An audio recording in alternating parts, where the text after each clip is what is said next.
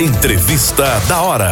A gente começa a conversar agora com o vice-presidente da EPSE, empresa brasileira de serviços hospitalares, Daniel Beltrame. Doutor Daniel Beltrame fala conosco aqui na Hora H para 25 emissoras da Rede Mais. Doutor Daniel, obrigado por ter vindo conversar conosco. Boa noite. Boa noite. Heron, Alisson, que saudade grande da nossa Paraíba e que bom estar tá aqui na Grife da Notícia, na Hora H. O senhor por muitas obrigado, vezes falou doutor. aqui nesse microfone da pandemia. Flaviana fez um balanço ali, 8.500 entrevistas, Heron. Meu Deus do na céu. Na pandemia. Não, 8.500? 8.500. Não é 2.500 não? 8.500. Porque 2.500 já é um mundo de entrevista. Haja saliva, haja paciência, haja fôlego. Imagina 8.500. 8.500. Meu Deus do céu. Todos os secretários, né? Geraldo Medeiros e Renata. E ainda tinha que conduzir a pandemia, né? É. Dando entrevista e conduzindo a pandemia, as decisões difíceis demais. Doutor Daniel, não deve também estar sendo fácil o seu desafio na empresa brasileira de serviços hospitalares. Que calos os, os, vocês pegaram e o que vocês têm conseguido fazer nesse, digamos assim, um ano de gestão? É isso, não. A gente está falando da maior rede de hospitais de ensino é, do Hemisfério Sul. São 41 unidades agora, temos boas notícias para compartilhar. Muito em breve nós vamos ter mais três hospitais da UFRJ, lá do Rio de Janeiro, a bordo da EBSER. E, é, e a Universidade Federal de São Paulo também chegando com novas duas unidades muito em breve. Então, assim, duas outras enormes universidades federais brasileiras fazendo parte da EBSER. Mas um ano muito difícil, porque a gente recebe uma empresa que estava, por exemplo, muito afastada e desconectada do Sistema Único de Saúde, do seu principal representante na União, que é o Ministério da Saúde. Então foi um ano de reestreitar laços, de recolocar os hospitais universitários no nosso novo propósito: saúde, ensino, pesquisa e inovação, a serviço da vida e do SUS. E essa é a tarefa que a gente precisa cumprir, não só nas outras 26 unidades federadas, mas também aqui na Paraíba. Secretário, desculpa falar, secretário, pelo costume da, da enquanto você estava aqui no cargo. Mas, presente, é, na Paraíba nós temos três hospitais universitários, em João Pessoa, Campina Grande e Cajazeiras. No ano passado houve um ruído de comunicação, um problema aí com a regulação. Essa situação já foi normalizada? Qual, qual é o atual cenário dos hospitais universitários aqui da Paraíba e quais são os serviços que eles ofertam à população?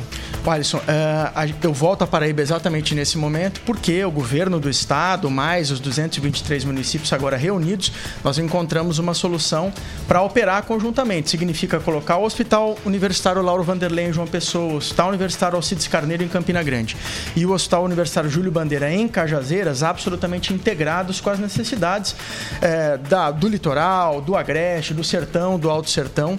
E a tarefa dos hospitais universitários, veja, além de formar todas as capacidades humanas em saúde, as paraibanas e paraibanos que vão cuidar das paraibanas e paraibanos, tem uma tarefa de entregar os procedimentos de mais alta complexidade, cirurgias, exames, e a nossa tarefa nessa agenda aqui na Paraíba é ampliar a capacidade de resposta, de cuidar das pessoas e a gente deve fazer agora amanhã uma agenda conjunta dos três hospitais, Secretaria de Estado da Saúde, Conselho dos Secretários Municipais de Saúde e representações dos três municípios onde estão as unidades. Na sua avaliação, qual é a mudança de postura do comando da EBSE do governo passado, de Bolsonaro e do atual governo?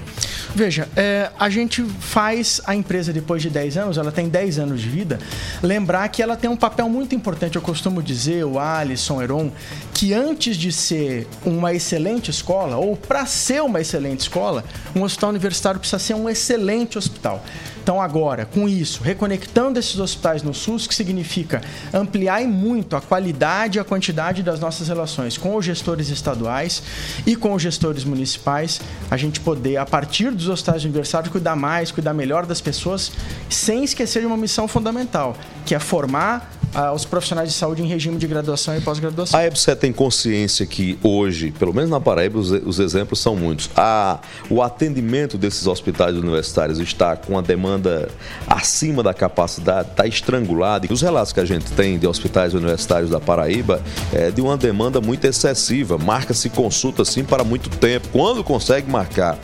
Como resolver esse, esse, esse gargalo? Heron, nós não temos saída. Nosso papel é prestar serviço para cuidar da saúde das pessoas. E os desafios têm que ser vencidos. Acabamos de fazer um concurso nacional cerca de 800 vagas, um cadastro de reserva que é pelo menos três vezes o tamanho, para nos ajudar a trazer mais gente para cuidar. É, mas além disso, colocar, alinhar a gestão dessas três unidades para eles entenderem que eles precisam estar integrados no sistema e respondendo. Então, de novo, o nosso movimento, o nosso motivo de presença aqui é para a gente conseguir conectar ainda mais, preparar ainda mais os hospitais para poder receber as demandas dos ambulatórios, das consultas, dos exames, das cirurgias e contribuir para os equipamentos estaduais e municipais do SUS paraibano. Algumas pessoas ouvindo aqui a Hora H, daqui a pouco perguntas, do bairro da Liberdade em Santa Rita agora meu amigo querido, nosso amigo Anderson José, ele babando aqui a cidade dele, dizendo o bairro mais lindo de Santa Rita. É.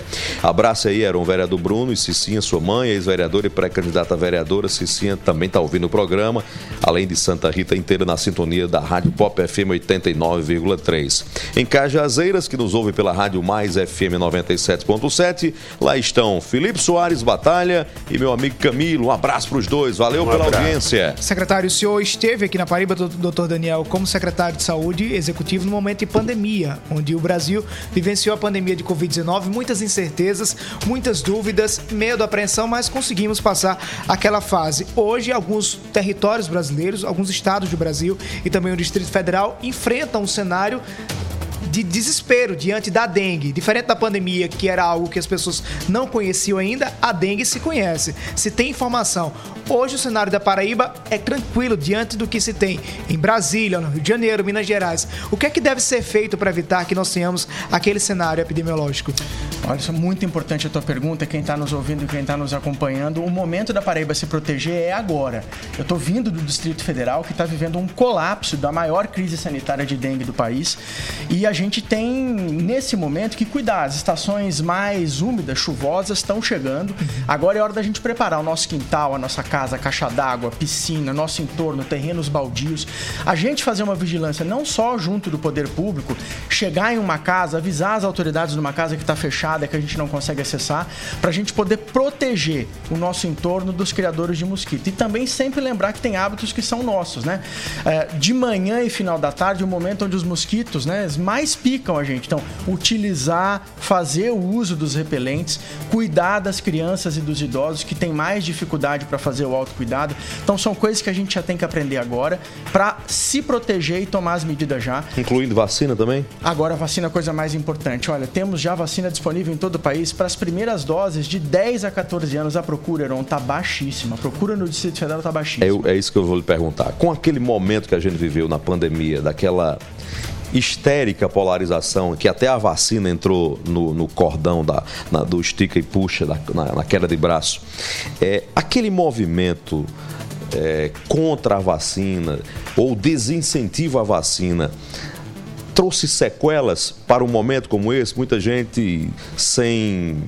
É, dá o devido crédito e a importância do que sempre foi uma marca brasileira, a vacinação? Não tem dúvida. É a, eu acho que é a questão que mais caracteriza um brasileiro. Não, você nasce, 30 minutos depois você recebe a vacina para hepatite, a vacina da tuberculose. Os italianos fizeram um estudo sério publicado dizendo assim, tem uma diferença de todo mundo e dos brasileiros na hora que eles foram enfrentar a pandemia, porque receber um volume, pelo menos mais de 28 vacinas ao longo da vida, isso te dá uma proteção, te dá uma experiência para lidar com micro-organismos muito grande, mas as sequelas são quase que intratáveis, Heron. Você imagina no seu grupo de convívio, por vezes na religião que você professa, entre seus amigos, ter um assunto de não devemos tomar vacina porque vacina faz mal para nossa saúde. E isso é a mais redonda e objetiva mentira. A gente aprendeu na pandemia da Covid-19. Olha o que foi o nosso ano de 2020. Isso é uma pandemia à parte, né? Não, sem dúvida nenhuma. Uma pandemia da negação. Uma espécie de pandemia ideológica que afeta o nosso comportamento, mas o mais importante do nosso comportamento é a gente poder é, cuidar das nossas próprias vidas, podendo se defender. O instinto mais primário, primitivo de qualquer ser vivo. Como é ser um, um, um médico com experiência, com estudo, com pesquisa e simplesmente se deparar com esse pensamento até entre seus colegas? Um convite para um exercício diário de amor fraterno e solidário. Essa amizade fraterna e solidária tem que afastar das nossas vistas essa. Por que, que a pessoa não compreende isso? Porque se a gente partir dessa premissa, a gente não só não consegue ajudar, como a gente quase desiste de ajudar. Então, essas pessoas que estão precisando de informação e muitas vezes aconchego, fraternidade, carinho, a gente precisa se preparar para esticar o braço, para abraçar, para trazer, porque esse jogo dá para virar também, Aaron. E uma pessoa que você consegue conscientizar e conquistar, ela consegue alcançar outras 50, 100 pessoas e essa situação começar a mudar. Então, solidariedade e amizade fraterna para a gente poder cuidar de quem não está podendo tomar a melhor decisão agora. Doutor Daniel, o senhor, o senhor, enquanto secretário de saúde, enfrentou alguns problemas, acredito eu, na relação com o governo Bolsonaro. Hoje, a ministra da Saúde, é, Nízia Trindade, vem enfrentando também por parte de setores da política uma pressão, até pela demissão dela. Como é que é hoje a relação do governo federal com prefeituras e estados sobre a questão de saúde? O senhor lá em Brasília, como é que avalia essa relação? Primeiro, lembrar uma coisa, Alisson, muito importante. É, o governador João Azevedo, o secretário-geral do Medeiros e toda a equipe tiveram sempre um comportamento de estadistas. O nosso papel era proteger as relações institucionais e manter as relações do governo da Paraíba em mais alto nível com a União, independente de quem fosse o mandatário que estivesse exercendo o cargo do Poder Executivo. Mas hoje, o nível de integração, preocupação e de prioridade de reconstruir o Sistema Único de Saúde que foi tão abalado, atacado e depauperado, nós não temos tempo a perder. O intervalo de quatro anos não é nada, é uma piscada de olho na vida das brasileiras e brasileiros. Nós temos muito o que fazer e nós temos uma tarefa. A União precisa cuidar com o regime de prioridade dos 5.570 municípios e das 27 unidades federadas. Ninguém por nós, essa tarefa é intransferível e a gente poder ouvir as prefeitas e prefeitos, seus secretários e secretários municipais de saúde, os governadores e governadoras, seus secretários estaduais, eles é que sabem dizer para nós qual é a prioridade do seu povo e nos ajudar a construir a agenda de prioridade do SUS. 6h55, doutor Daniel Beltrame, vice-presidente da EBSE, Empresa Brasileira de Serviços Hospitalares. Muito obrigado pela entrevista aqui na Hora H. Mais uma vez, grato pela deferência que você tem aqui com o programa, com os veículos da Rede Mais.